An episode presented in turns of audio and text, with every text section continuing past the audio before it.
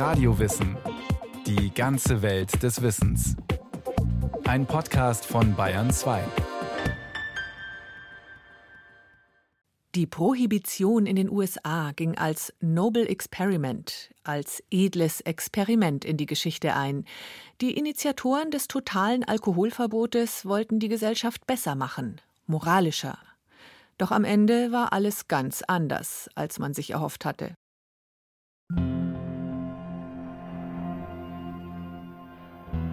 88 Flaschen Whisky im Jahr. So viel trinkt der durchschnittliche Amerikaner im Jahr 1830. Der Alkohol ist tief verwurzelt in der amerikanischen Kultur.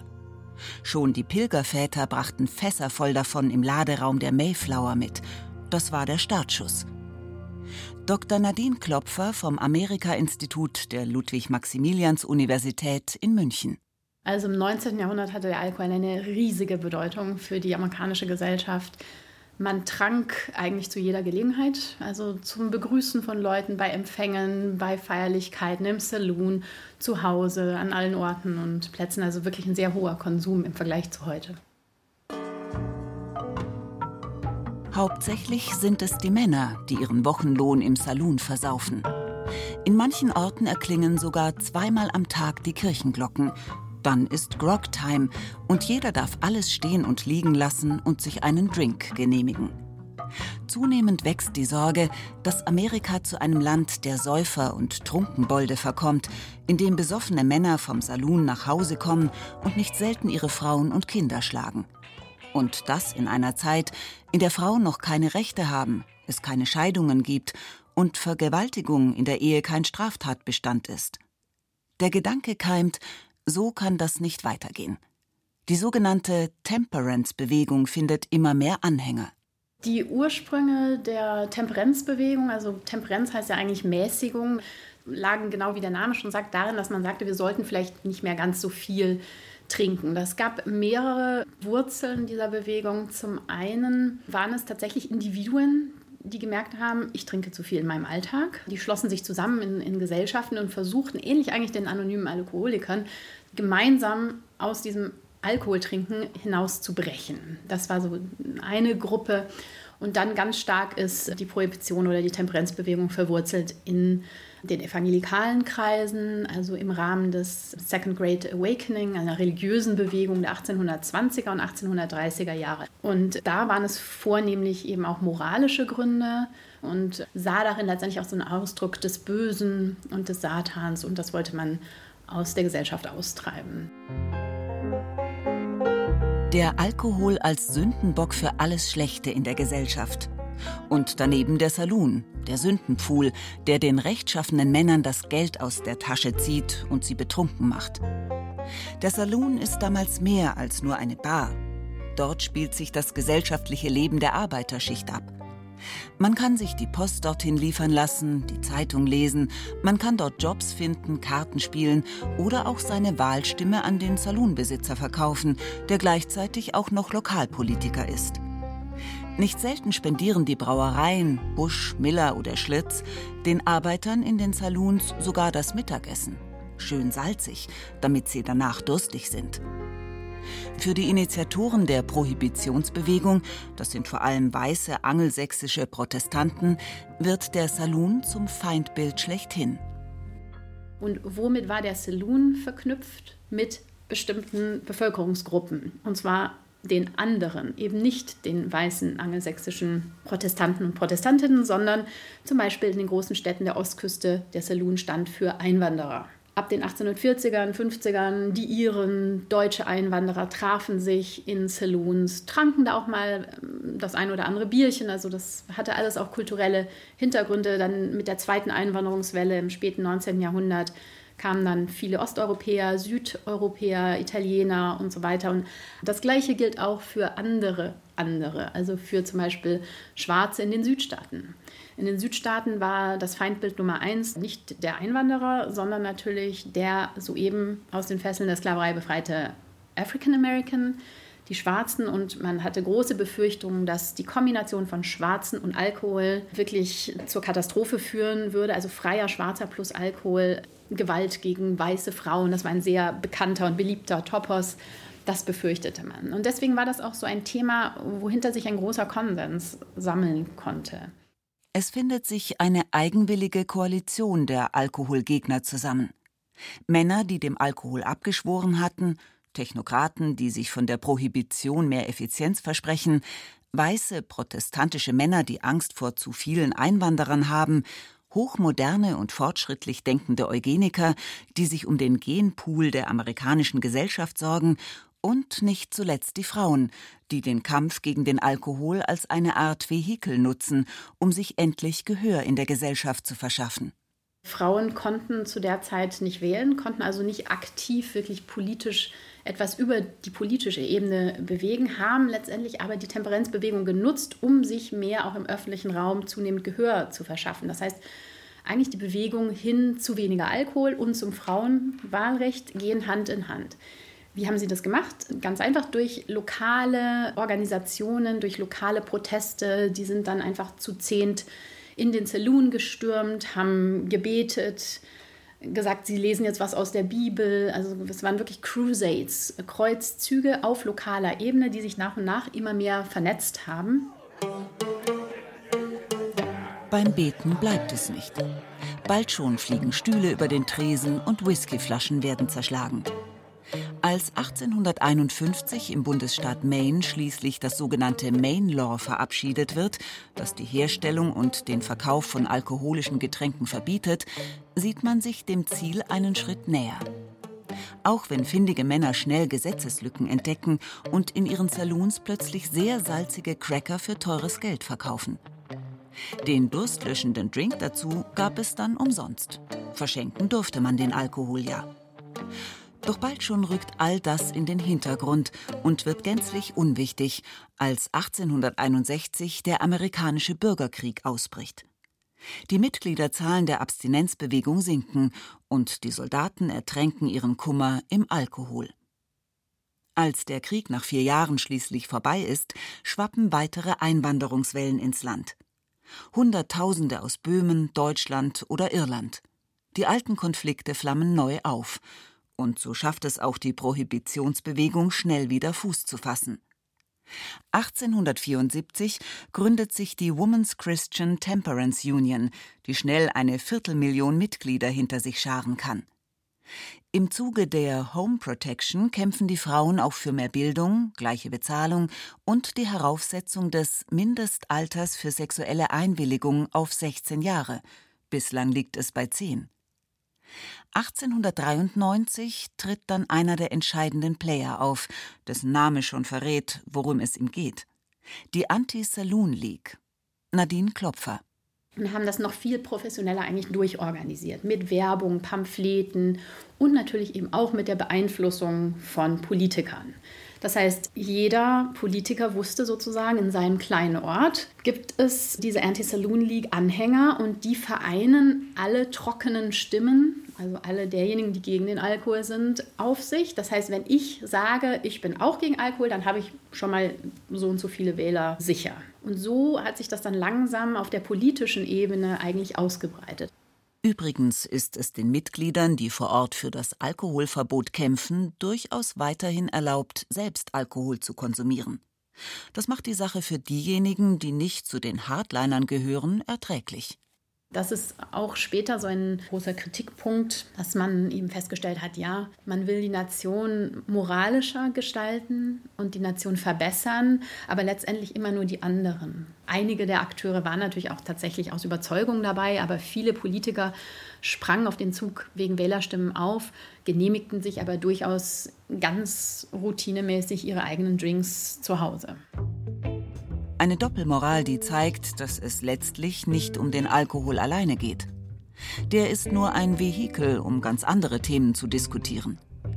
Man will die Kultur der Einwanderer bekämpfen und das alte Amerika, das man kannte, zurückerobern.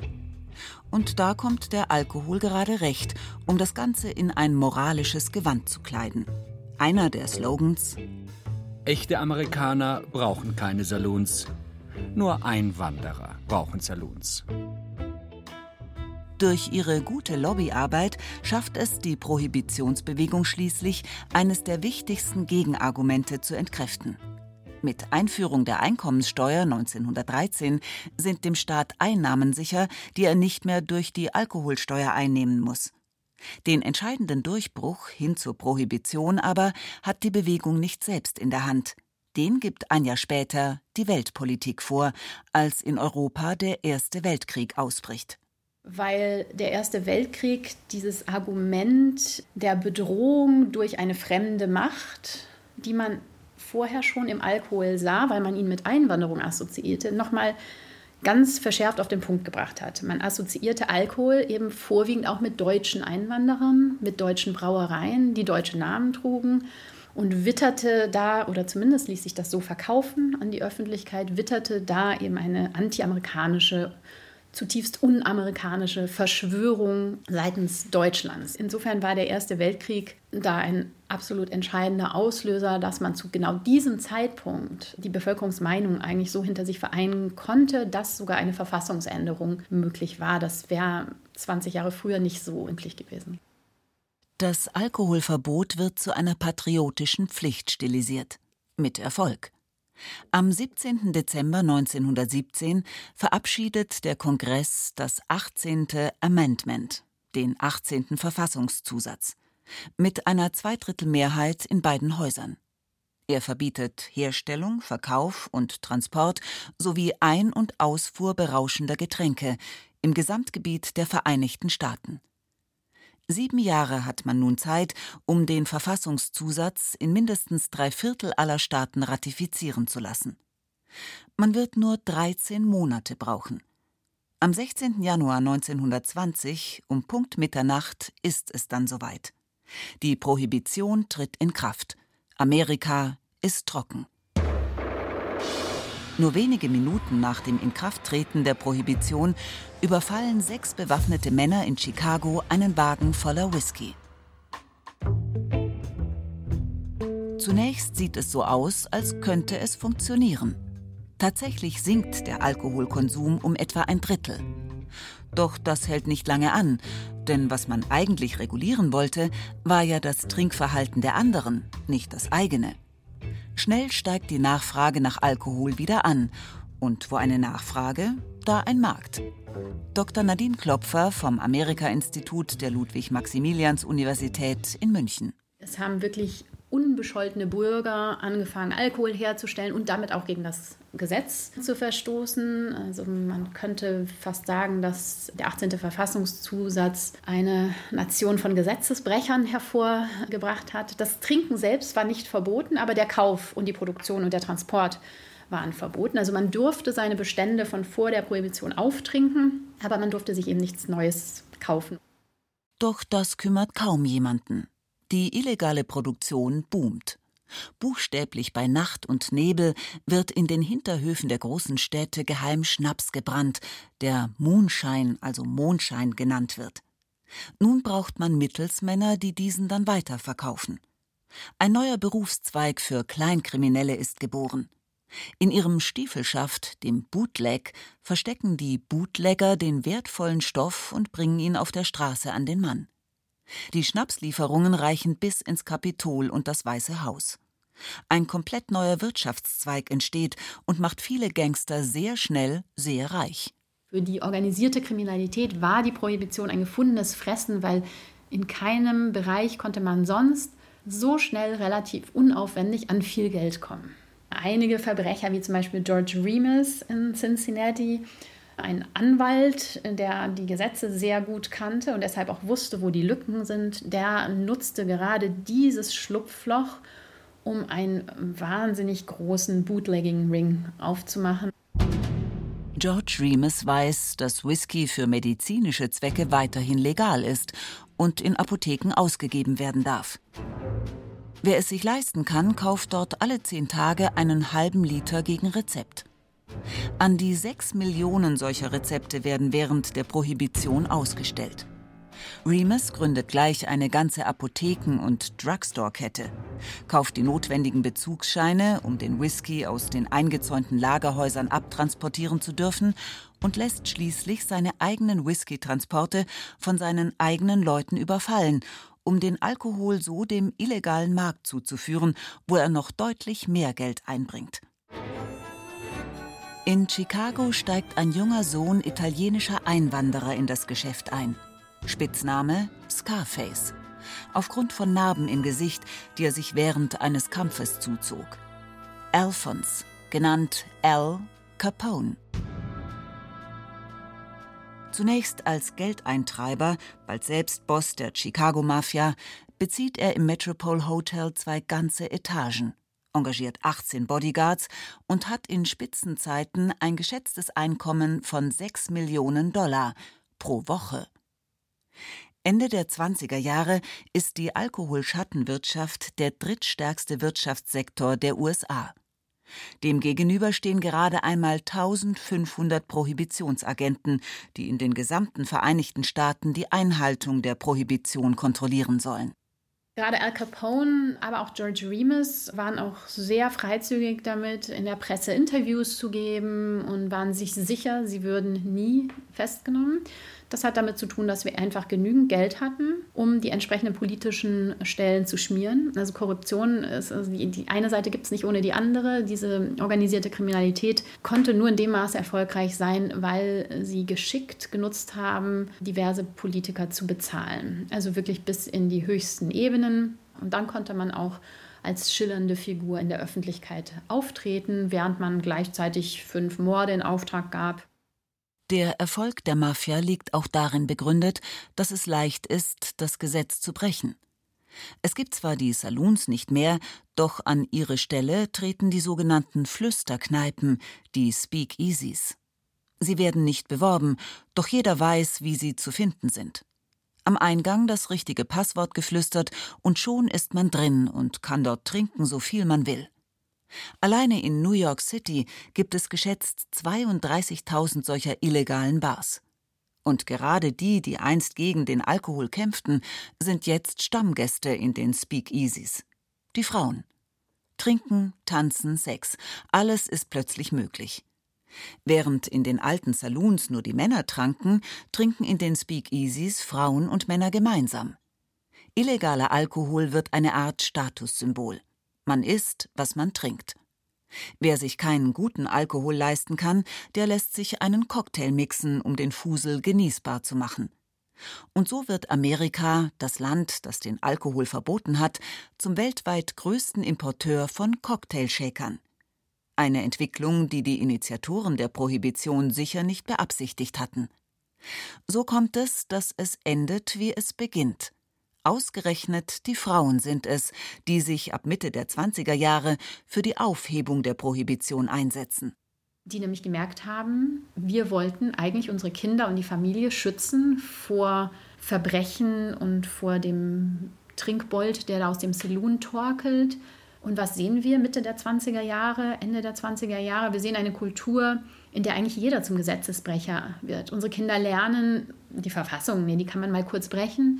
Es gibt ein enormes Ausmaß an Kriminalität. Unsere Kinder lernen Kriminelle kennen, trinken vielleicht ungesunden Alkohol, weil Speakeasies fragen auch nicht nach einer Altersbegrenzung, sondern schenken jedem irgendwas aus. Also von daher hat das Ganze einfach überhaupt nicht funktioniert und wir sollten das wieder abschaffen.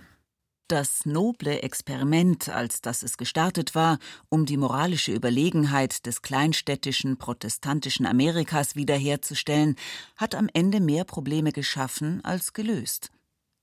Doch was tun? Noch nie wurde ein Zusatzartikel der Verfassung einfach widerrufen. Wieder spielt die große Weltpolitik eine ganz entscheidende Rolle. Es ist der 24. Oktober 1929, als Panik unter den Anlegern an der Börse ausbricht. Börsenkurse brechen ein und viele Menschen sind am Ende dieses schwarzen Donnerstags hoch verschuldet. Was folgt, ist die Great Depression und die Weltwirtschaftskrise, die 15 Millionen Amerikaner arbeitslos macht. Als dann die große Depression einsetzt, die Leute haben keine Jobs, haben nichts zu essen, da kommt dann schon die allgemeine Überlegung auf, warum kontrolliert der Staat, was ich trinke, aber warum besorgt er mir nicht einen Job? Das so auf der einen Ebene, auf der anderen Ebene ganz pragmatisch die legale Alkoholindustrie die einfach wieder einzuführen, hätte ganz viele Jobs bereitgestellt. Und da kam dann schon in der breiten Bevölkerung so der Gedanke auf, man sollte doch vielleicht das wieder einführen und nicht nur den Kriminellen eigentlich Jobs geben, dadurch, dass Alkohol verboten ist. Und auch die einst von den Befürwortern eingeführte Einkommensteuer läuft jetzt ins Leere. Wer kein Einkommen hat, zahlt auch keine Steuern. Franklin D. Roosevelt tritt 1932 für die Demokraten als Präsidentschaftskandidat an. Eine seiner Forderungen die Aufhebung der Prohibition. Die Wahl kommt einem Erdrutschsieg gleich. 42 der 48 Staaten gewinnt Roosevelt für sich. Knapp ein Jahr später wird der 18. Zusatzartikel am 5. Dezember 1933 wieder aufgehoben. Ein bislang noch nie dagewesener Vorgang.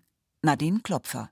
Und allein das wurde tatsächlich dann in vielen Teilen der Bevölkerung gefeiert, weil man sah oder man glaubte, dass letztendlich damit die Verfassung wieder ihrem ursprünglichen Sinn und Zweck zugeführt wurde, nämlich die Rechte des Einzelnen zu schützen vor den Eingriffen des Staates, statt die Rechte des Einzelnen durch staatliche Eingriffe einzuschränken. Die Idee, Moralvorstellungen per Gesetz durchzusetzen, das noble Experiment, ist letztlich gescheitert. Doch die Folgen der 13 Jahre, 10 Monate und 18 Tage dauernden Prohibition wirken bis heute nach. Die organisierte Kriminalität, deren Strukturen während der Prohibition gewachsen waren, suchte sich schnell neue Geschäftsfelder, woraus sich der heute bestehende Drogenhandel entwickelte. Die Amerikaner haben noch immer ein angespanntes Verhältnis zum Alkohol. Manche Städte und Landkreise in den USA sind noch heute dry und verbieten den Verkauf von Alkohol. Das Trinken von Alkohol in der Öffentlichkeit ist überall verboten. Und manch einer behauptet, es sei heute schwieriger, in den Vereinigten Staaten einen Drink zu bekommen, als zu Zeiten der Prohibition.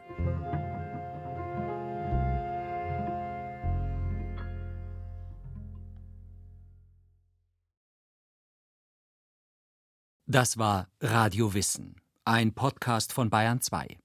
Autor Robert Grantner, Regie Rainer Schaller. Es sprachen Rahel Comtes und Florian Schwarz. Technik Robin Ault. Redaktion Thomas Morawetz. Wenn Sie keine Folge mehr verpassen wollen, abonnieren Sie Radio Wissen unter bayern2.de slash podcast.